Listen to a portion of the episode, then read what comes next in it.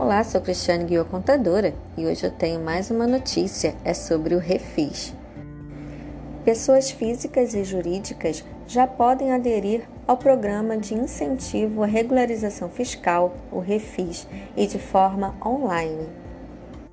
Para acesso ao portal, as pessoas jurídicas devem acessar por certificado digital e as pessoas físicas pode ser por certificado digital ou mediante login e senha.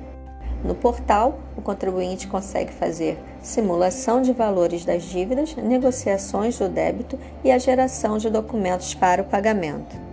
A efetivação da adesão ao Refis vai ser através do pagamento da dívida à vista ou da primeira parcela, quando a opção for o parcelamento. No caso de parcelamento, o valor mínimo para pessoa jurídica é de 400 reais, e o valor mínimo para pessoa física é de 100 reais.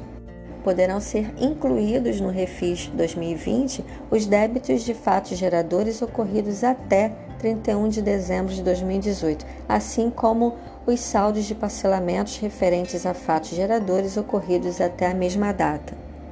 Esse novo Refis ele tanto concede descontos no valor principal da dívida quanto em juros e multas.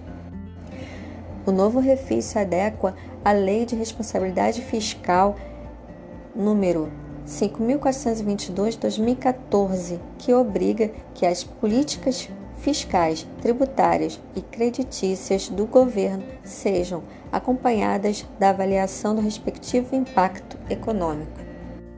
O prazo para adesão ao refis vai até o dia 16 de dezembro. Já nos casos de compensação de débitos com precatórios, desmembramento de autos de infração e confissão espontânea de débito, o contribuinte tem apenas até o dia 9 de dezembro. Bem, essas foram as dicas contábeis dessa semana e até a próxima. Tchau!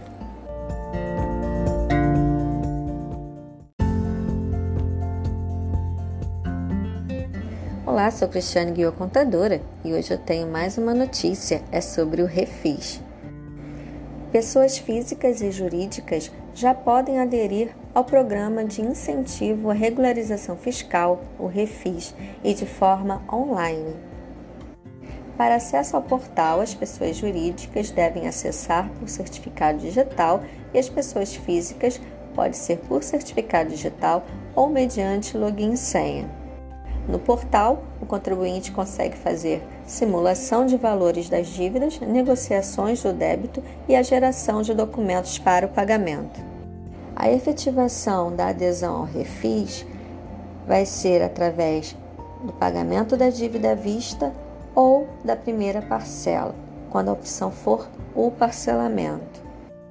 No caso de parcelamento, o valor mínimo para pessoa jurídica é de 400 reais, e o valor mínimo para pessoa física é de 100 reais.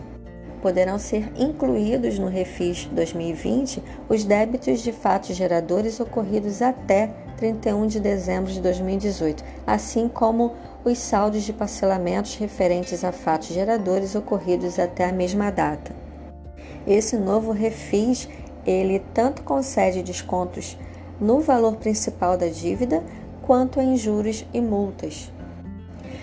O novo refis se adequa à Lei de Responsabilidade Fiscal número 5.422-2014, que obriga que as políticas fiscais, tributárias e creditícias do governo sejam acompanhadas da avaliação do respectivo impacto econômico.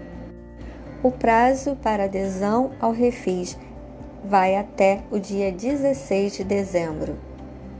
Já nos casos de compensação de débitos com precatórios, desmembramento de autos de infração e confissão espontânea de débito, o contribuinte tem apenas até o dia 9 de dezembro.